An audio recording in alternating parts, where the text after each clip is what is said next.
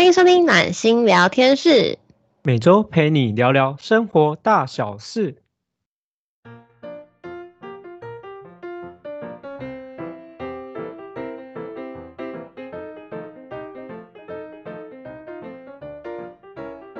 大家好，我是今天的主持人温暖。大家好，我是今天的主持人真心。我们继上个礼拜讲了就是失恋该怎么办的这个主题以后呢，这个礼拜我们要来讲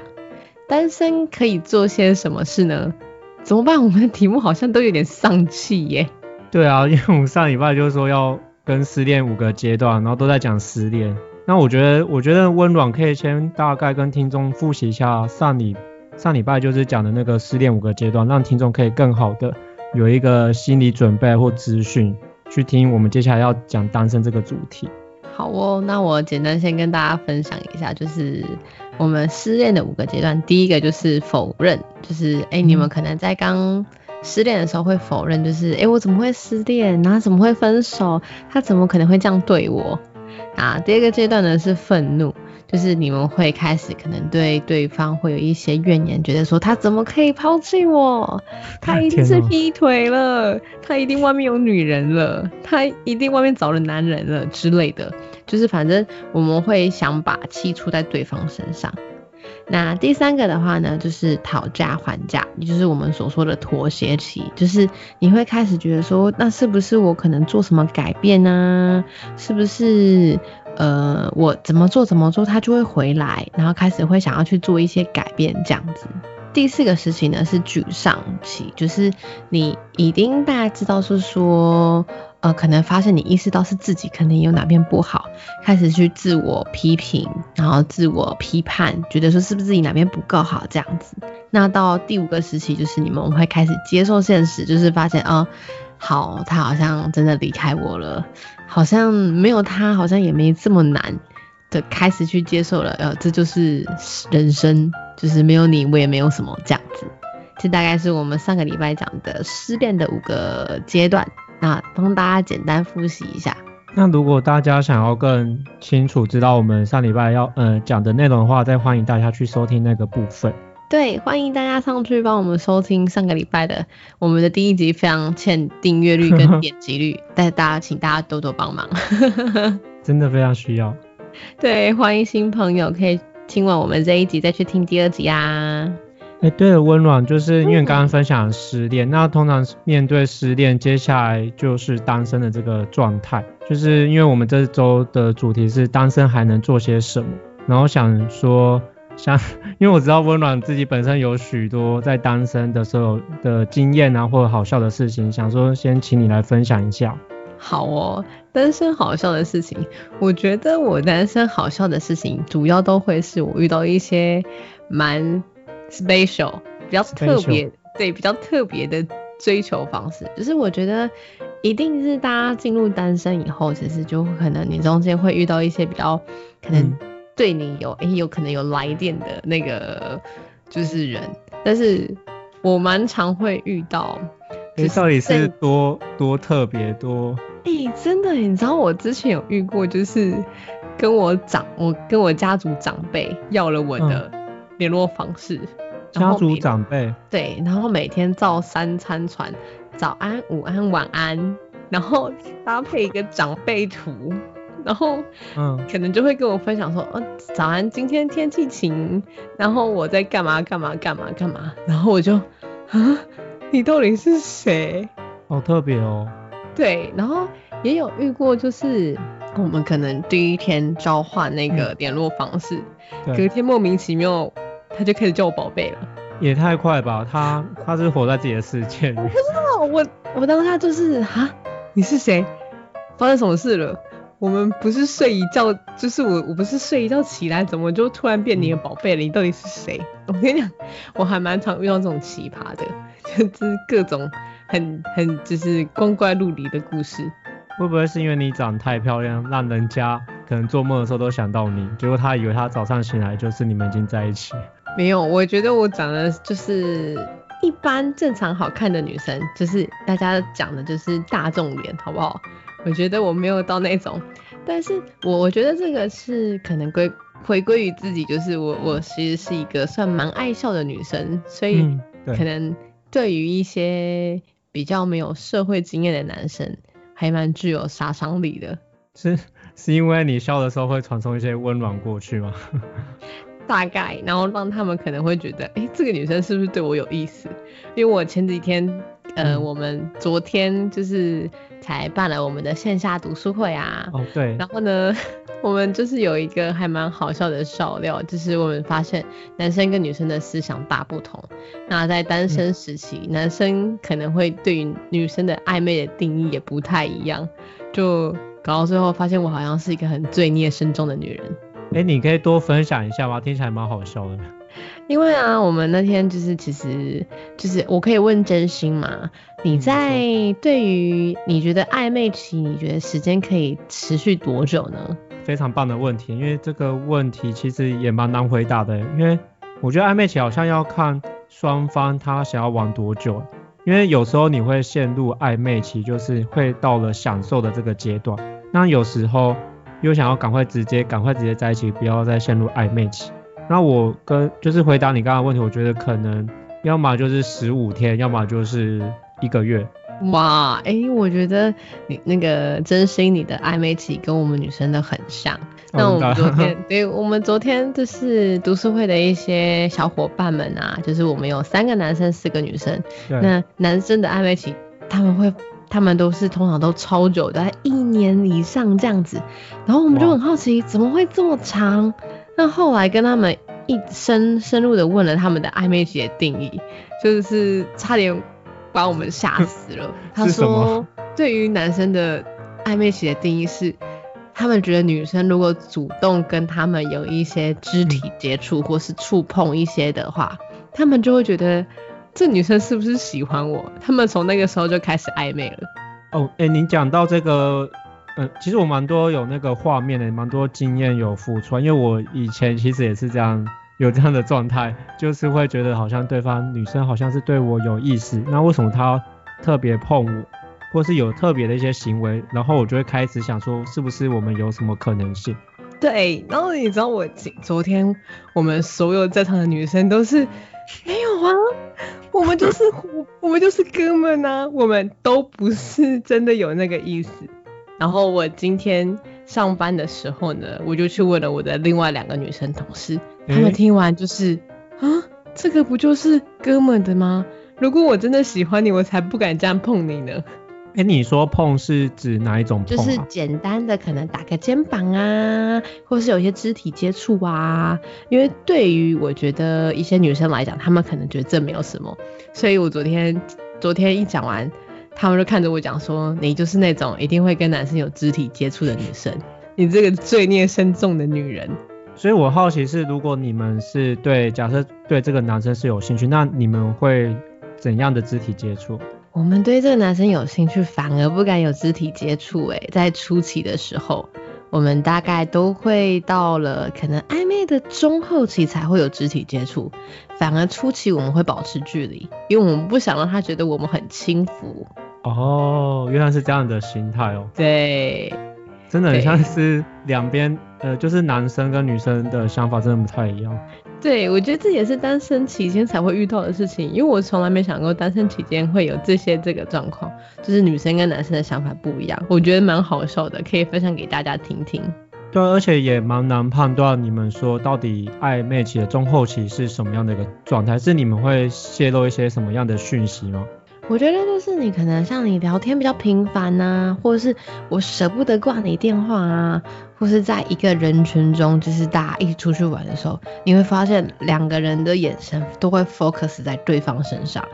而且你们是哦不由自主的，就是哎、诶有什么状况就会看过去啊，就会发现哎、诶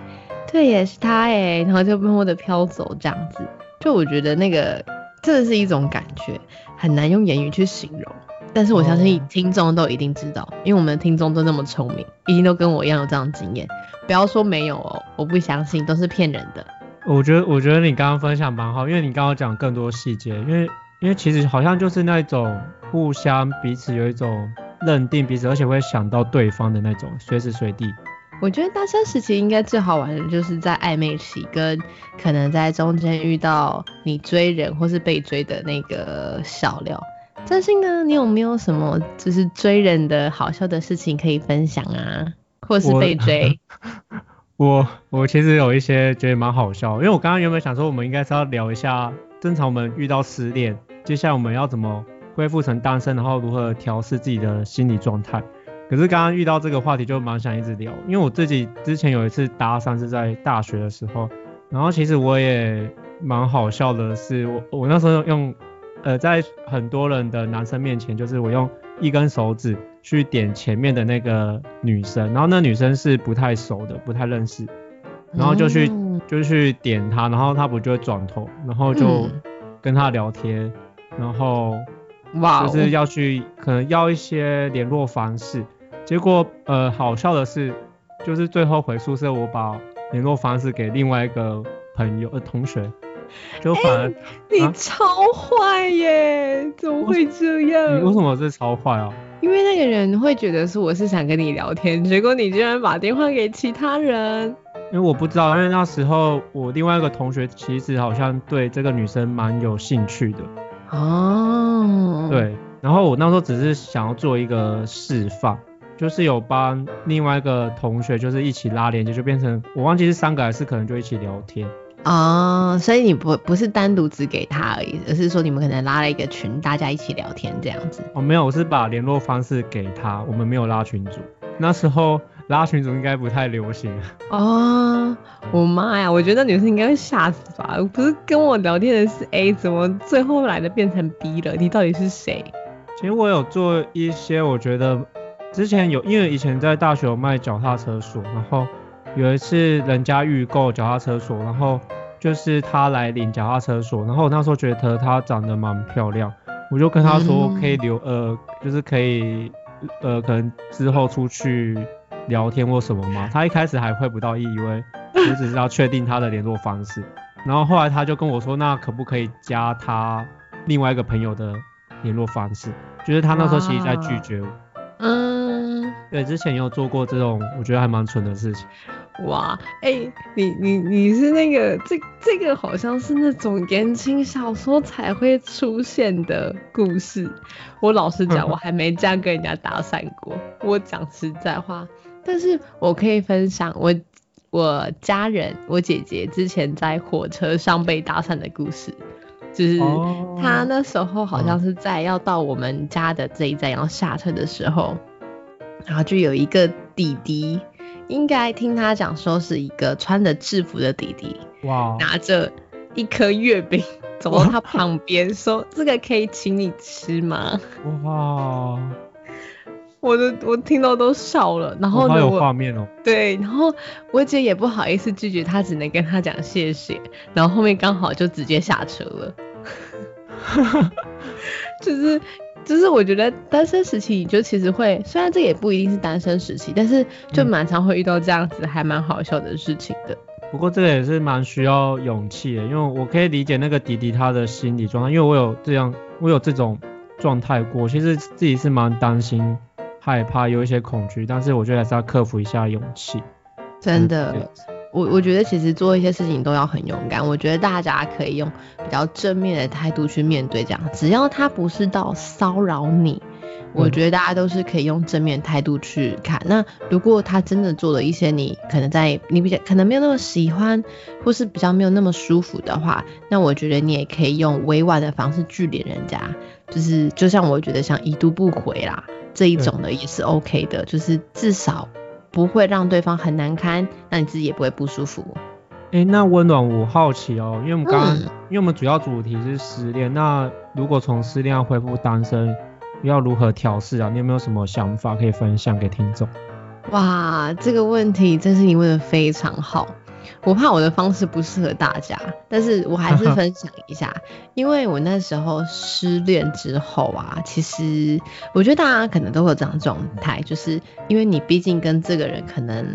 在一起这么久，或是认识这么久，或是你们聊天聊了这么久，这个人可能在你的生活中都一定占有一定的地位或是习惯，你可能习惯每天这个时候。可能九点到十点你要跟他讲电话啊，或者是一起出去吃饭呐，突然把这个人从你生命中抽离开来，其实大家多少都会不适应。然后我那个时候比较长的话，就是可能我会拉着我的朋友说，你们可不可以陪我一起吃饭？可不可以陪我去干嘛？或者是。对，或者我就会参加，我那时候是去听讲座、去上课，去做的其实还蛮多，就是我以前想做或是不敢做的事情，呵呵，或又或者做了做了一些可能我自己想做的事情，就好好奇哦。我那我那时候还好，我就是可能去听讲座啊，学化妆啊，哦上课啊，参加活动啊，这样子。我我蛮正向的啦，我我老实讲，虽然自己讲有点不好意思，但是我那个时候还蛮正向的。我就是尽量都把自己的时间填补起来，因为我觉得我还没有办法到很成熟的去面对说这件事情，我只能让自己也忙碌起来。那我忙碌起来以后，就真的没时间去想了，因为真的很忙。那真心呢？真心你有没有什么调试的好的方式可以分享给大家？嗯，我因为我发现你刚刚分享比呃就是偏女性角度去做调试嘛，然后我自己嗯因为是男性的角度，我的调试方式其实有蛮多，因为一开始一定会难过、伤心、难过，所以可能就去做自己喜欢的事情，就是要么就是一直听音乐，要么就是一直玩可能电脑啊、电动游戏，或者是去打球。像我自己喜欢打篮球，就是呃就是可以蛮舒压，然后我就是每分每夜就一直去打，或者是一直去可能去认识新的朋友，或者是出去玩。但我觉得最难过的时候是晚上睡觉的时候，因为夜深人静，朋友都睡了，然后那时候是跟自己相处的时间点，所以那时候我觉得最难度过的时间是睡觉的时候。哇哦，那也很辛苦。好啦，我真的觉得失恋以后恢复单身的初期都是很辛苦的。那大家也没关系。然后你如果真的是刚失恋恢复单身，欢迎来听我们的节目啊！就是在中间工商一下时间，欢迎来听节目，我们会陪你度过一些你你单身的时期跟失恋的时期哦。诶，那我听到温暖提到这个，我就好奇，就是嗯就是嗯，单身，因为因为像我们单身嘛，那一定有所谓的好处跟坏处。嗯，那不知道温暖有什么想法吗？因为我觉得这个也蛮重要的。我觉得单身的好处，其实我觉得你会学会提开始提升自己，然后并且会学习如何跟自己对话。哦，对，因为我觉得每一次的可能不管是就是失恋也好，就是嗯你会重新去检视自己到底嗯是不是哪里出问题了。对即使你你发现自己没有问题，那你也会知道从这段感情中可能哪边可以变得更好。我觉得对自己来讲都是一种成长。对，蛮重要的，对，然后你会更了解自己到底想要什么，或是你不想要什么。这些都蛮重要的。对，我觉得就是你恢复单身以后，其实的好处也蛮多的啊、像是因为你真的失去过，所以你会更加珍惜你每一段的感情，或是每一段的友谊，因为发现嗯，在你可能失恋后，就是这些人会陪着你，这些人可能已经离你而去了。你这样讲，然后这个我真的很想要哭哎，就是好多画面浮现出来。这个时候就是在考验你是不是有异性没人性的时候了。好 好笑，这 是什么东西？对啊，你你如果在谈恋爱的时候有异性没人性，当你失恋的时候，就是你就可以验证哪些是你好朋友了，哪些是来嘲笑你的人了。对啊，但是我我不会把这个当成工具啊，我还是想要有，假设是谈感情，还是可以想要一直维持下去。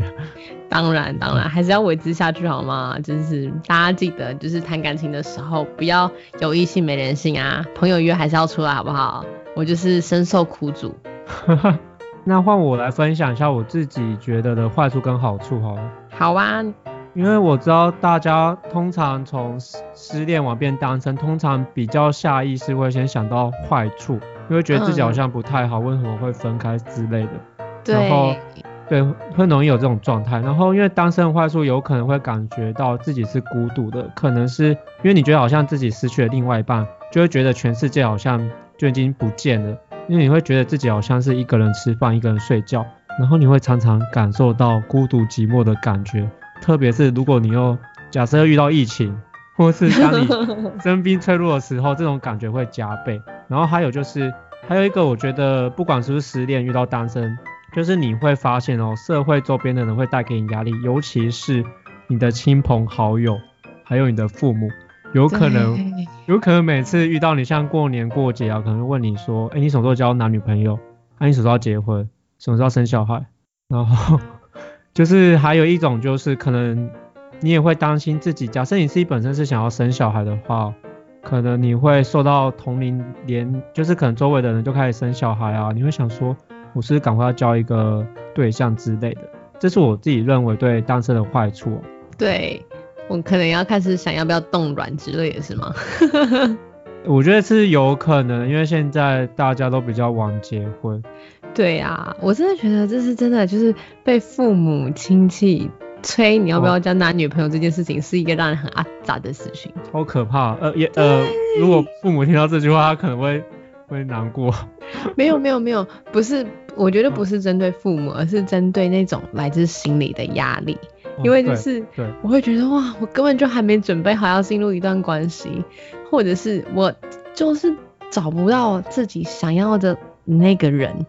但是大家都会觉得是不是你眼光太高，是不是？其实你有的选，你干嘛不要选？之类的。眼睛长在头顶上。对对对对对对对，就是这一类的。但是其实有时候回归原本就是我们就是目前没有想交嘛，干嘛这样？对，然后你讲到这个，我想到就单身的好处，因为我刚刚讲单身可能就有三种选择嘛。然后好处的话，我觉得最重要有蛮多点，就是一个是自由，就是你可以随时随地的安排自己的时间，想做什么就做什么。然后也不用特别去跟另一半啊去协调时间，因为有时候你会想说可不可以另一半多陪你，或者是你也不用迁就另一半去做自己不喜欢的事情。第二个就是自由，就除了更多时间嘛，你也可以去做自己更多意愿安排啊，跟姐妹淘吃饭，或是一起把妹也可以啊，这是我的想法。对对对，真的。然后好处有很多。对，这样就是还有一个更多的机会是。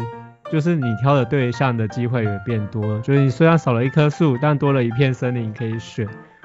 对我不会为了一棵树放弃整片森林。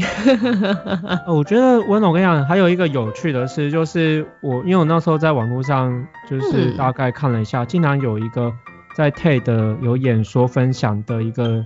加州大学的一个心理学家迪保卢。那我觉得有趣是他有做研究，因为他一直在推广说单身，因为他说单身者通常会有更强大的社交网络啊，或者是体态会比较好啊 之类的，或者是你的个人发展就可能会更好，因为他有一些数据有显示，像他说什么，因为他之前有蛮多人找他做一些简报，然后他有提供一些可能，像他在二零零八年有发表一个研究，就是。固定十个人哦，这是其他人发表。固定十个人跟人家连接的话，快乐程度会比连接少的人更快乐。然后他有发现，就是单身的人通常会建立更强大的社交网络。然后还有那个体态，他说单身而且从来没有结婚的人，每周的运动频率会高于已婚者跟离婚者。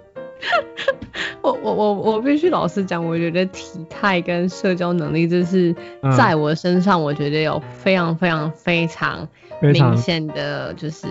嗯，就是有那个，因为我我老实讲，我觉得你就是，但是这个前提应该是我是为了让自己变得更好去做这件事情。那是就是有时候我觉得你为了变成自己更好，就是以生物学、生理学。物理就是那个生物生物的那种，就是你是需要求哦，你需要让大家看到你，你就会想保持自己体态。可是当你 可能跟人家交往的时候，你就是我就是整个糜烂的，反正就是一定有人要了嘛，就大家可能就会有一点颓废啊，或是有点懒懒散散的这样子。所以我非常能够理解你刚刚讲的这个，就是真实的自己都露出来了。对。就会觉得哇天哪，怎么会这样？真的是，真的是。然后社交网络我也觉得，因为你要你会想多去认识一些人，你才可能会找到更适合自己的人。那相对的，你就会开始不停的去认识不一样的人。那我觉得社交能力也会真的变好，这是真的。我也觉得都，其实我觉得都蛮有道理的，不管是单身或者是有伴，我就是觉得都蛮有道理，就看自己是想要什么，然后更好的自己。对，因但是说到这个，我就会好奇了，就是、嗯那因为刚刚想到社交能力嘛，那是要怎么认识新朋友呢？啊，真这个超级是有用重要。对不对？我觉得这个很重要啊，就是有一些人根本苦无认识新朋友，那要怎么认识呢？我觉得这就变超重要了。真心有没有推荐的可能什么方法，或是去哪些场合场所是可以遇到呢？可以分享给我们的观众。好，我分享一下，因为单身可能会发生爱情的，就是有推荐十个地方，就十个场所吧。一个是可能在联谊饭局，我说的联谊饭局是你可能跟朋友的朋友出去，就等于说你交往的对象是朋友的朋友。啊，这种就是朋友聚餐饭局的那一种吗？对对对，就 OK 就是对，或者是一起参加什么活动，然后假设我嗯今天介绍温暖一个朋友，但是我不是要单纯介绍你们认识哦，就是只是刚好出去认识。哦、就是不是刻意的那一种，但是会让大家可能就是在处于一个比较舒服的状态认识。对对，就是这种，我觉得是蛮常发生，就算是比较自然而然发生的。对，嗯，这个我觉得可以，这个我觉得可以。然后第二种，第二种就是可能像我们比较一些重大场合啊，比如婚礼、丧礼，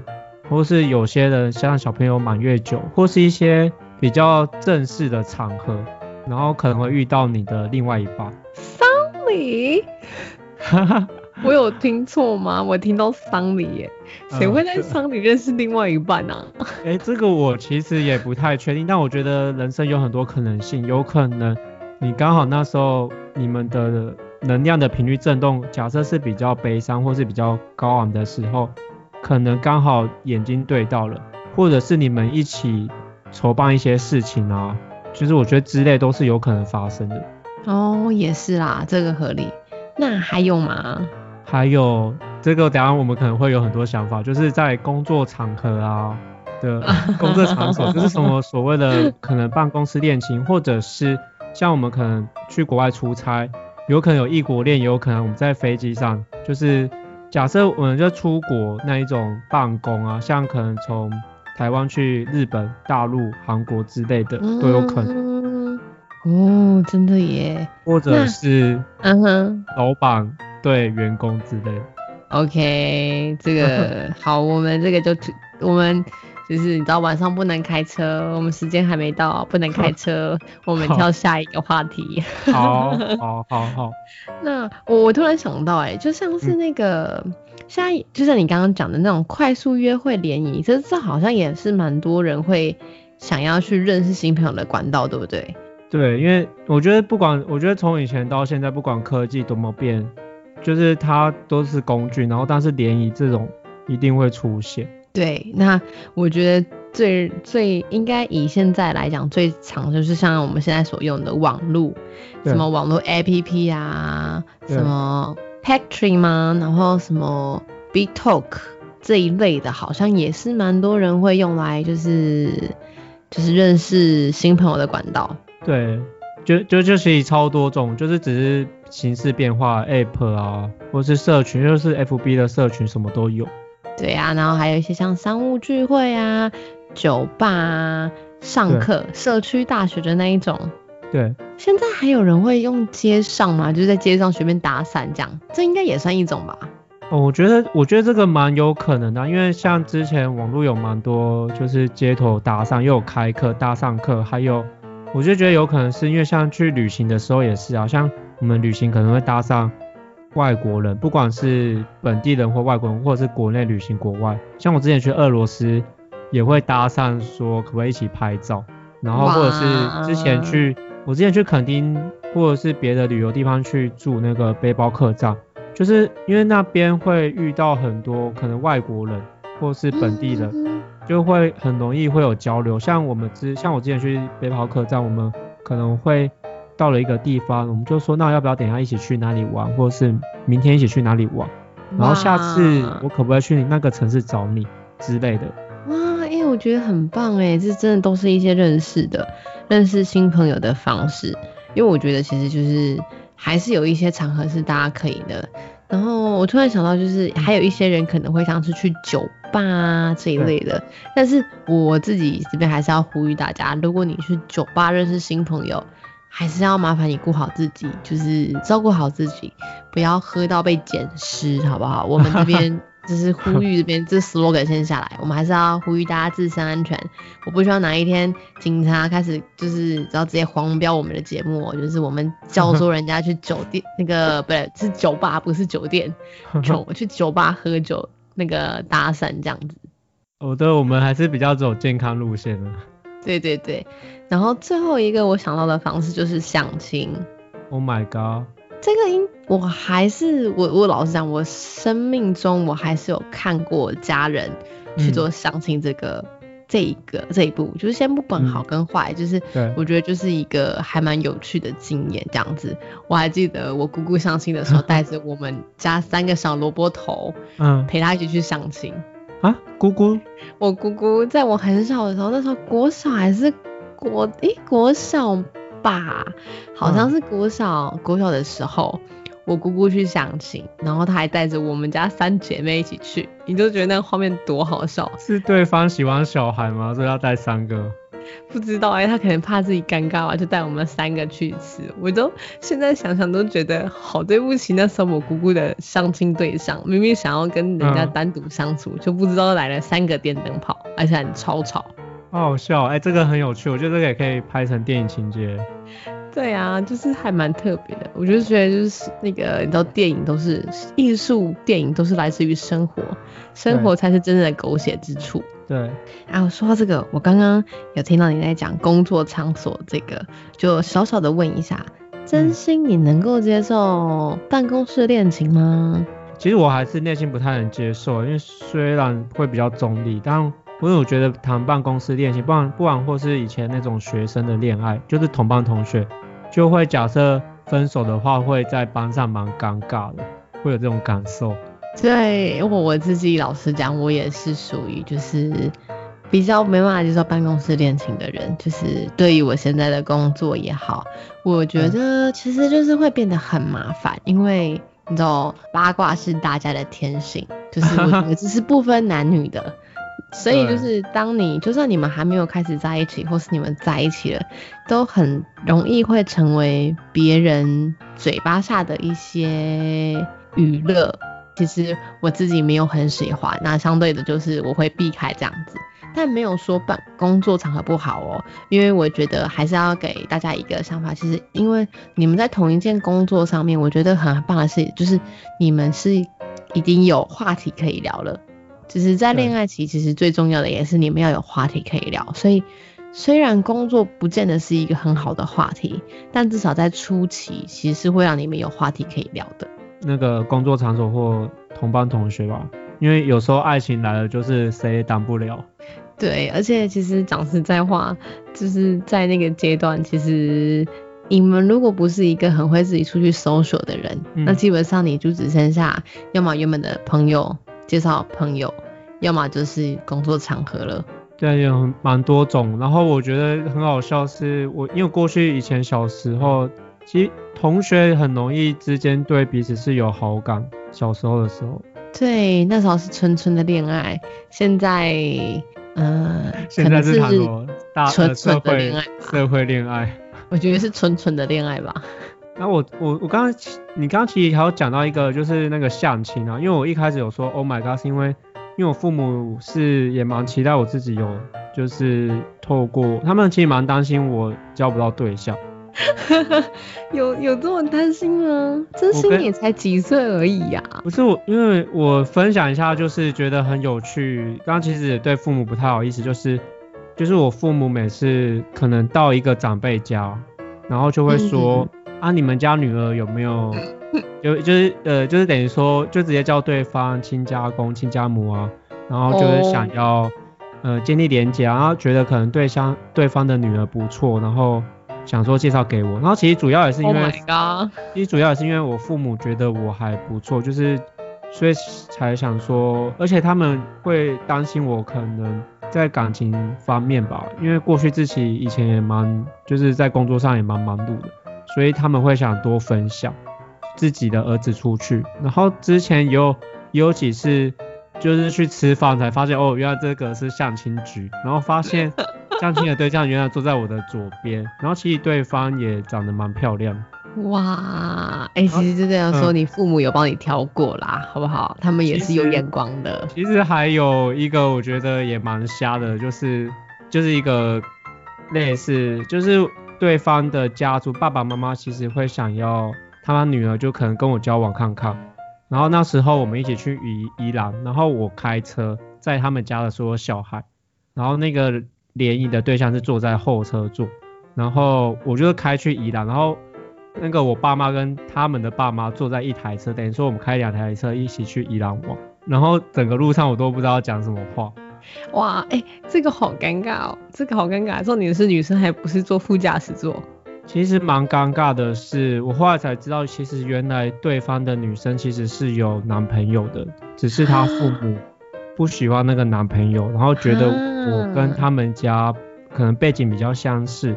所以要介绍我们两个认识。然后，然后最近跟这个女生要跟那个男生最近也要结婚了，哇，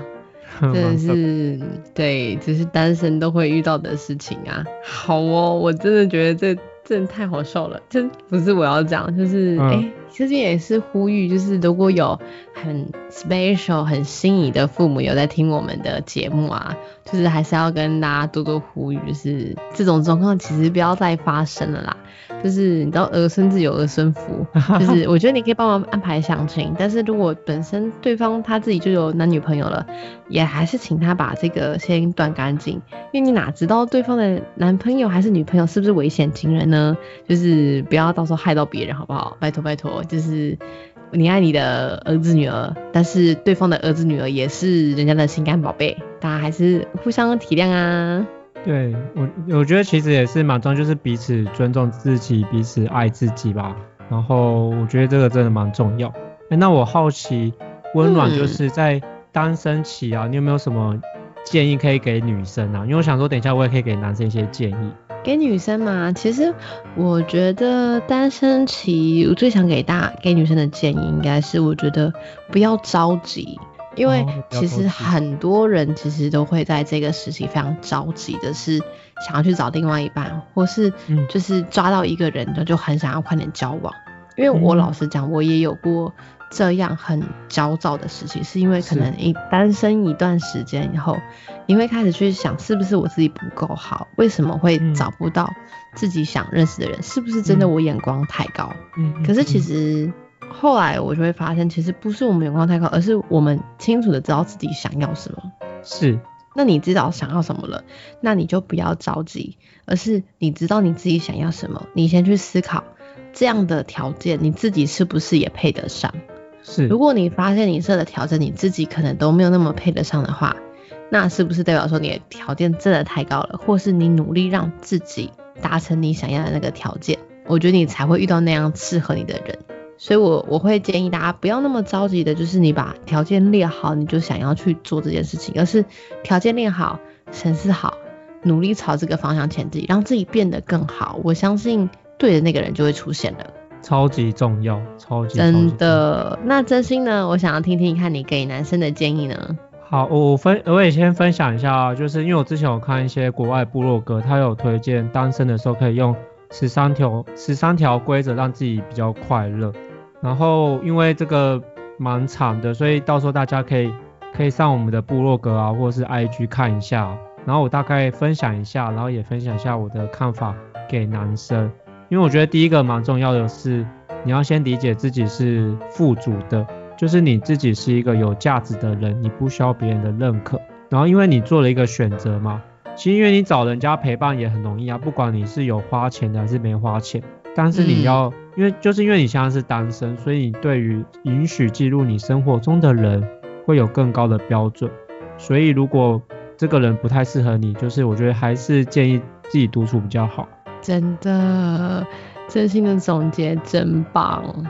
然后我还有一个想法，就是与其重视他人的想法与建议，不如重视自己的想法多一点。就是因为有时候，因为像我们可能从从那个就是难过的状态啊，比如刚失恋，回复到单身，甚至是单身要步入下一个阶段。然后你常常会想说去问一下其他人有什么想法跟建议。那我觉得，与其这样，不如你可以多花一点点时间去问一下自己内心到底想要什么，然后要为自己负责任，而不是让别人替你负责任。这是我的第二个建议。哇，我觉得真心你给的建议超棒的，我真的觉得。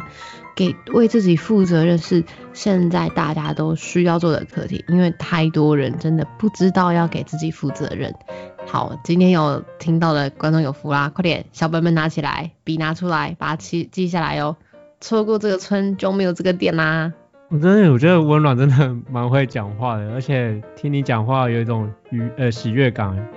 有没有？我很适合卖东西，对不对？要找我买东西吗？呃，我我们要先赶快把你卖出去，就是单身的状态。好哦，好啦好啦，就是下方我会留真心的联络方式，欢迎真心那边甄选有没有？先投票好啊，没有，我还没讲完啦。啊，好，你继续。就是我觉得还有一个就是你要学习当观察者，就是当你真正可以享受单身时候的乐趣，你会用不同的角度去重新观察你的生活，你会重新调整一下自己。然后你也可以学习如何从其他的人身上产生更多的连接，然后你也可以学习如何去发现你生活中的美好的事物，然后你会有不同的发现跟感受。然后当你学会去发现生活中的感受的时候，你会发现其他人更美好的地方。对，嗯，真的真的，我觉得了解自己、观察别人，就是让自己变得更好，然后了解别人哪边是好的。擅长发现美，你就会发现美也在找到你。是，然后其实刚刚有很多都是我自己添加进去了。我觉得很棒啊！哎，指引教练的那个绩效指引教练给的意见可是很贵的哦。然后，那我再补充最后一点哈，就是因为我觉得你自己，像其实刚刚温暖有讲到蛮棒的地方，就是我觉得你要先把自己，就是你与其要等到那个你想要的那个条件的人。不如你先把自己提升到那个条件的人，然后还有就是最重要就是你要跟自己先独处一下，先听听一下你自己内心的声心呃声音，因为现在我觉得现在的世界是生活是一个步调很快的世界，所以如果你没有花多一点时间去离开它，你很容易会忘记我在我现在在做什么，然后你要多花一些时间跟自己相处，不管是在公司或是静静坐在你房间啊，把灯关起来。听听周围的一些声音，然后你会发现自己是一个怎么样的人，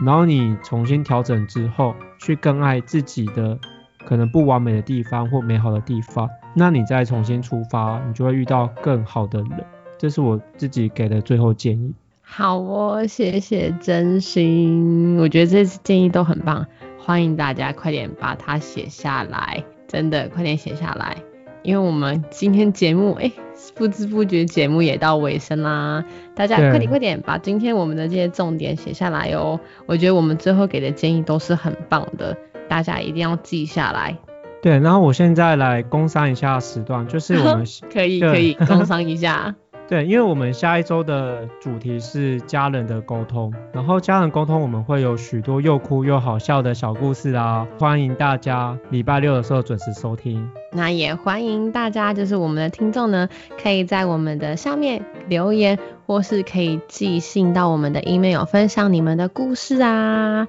然后给我们一些分享以及回馈，那我们也会在下次的节目或下下次的节目将你们的。留言啊，分享上来，或是给你们一些回馈。那每个月我们也会搭配线下的读书会，那欢迎大家可以到我们的 IG 上面看看我们读书会分享了哪些书。那如果你们也有推荐的书籍，欢迎可以在 IG 下面留言，我们也会帮你一起整理到我们的 IG 上面哦。那我们就欢迎下次见啦，大家拜拜，拜拜。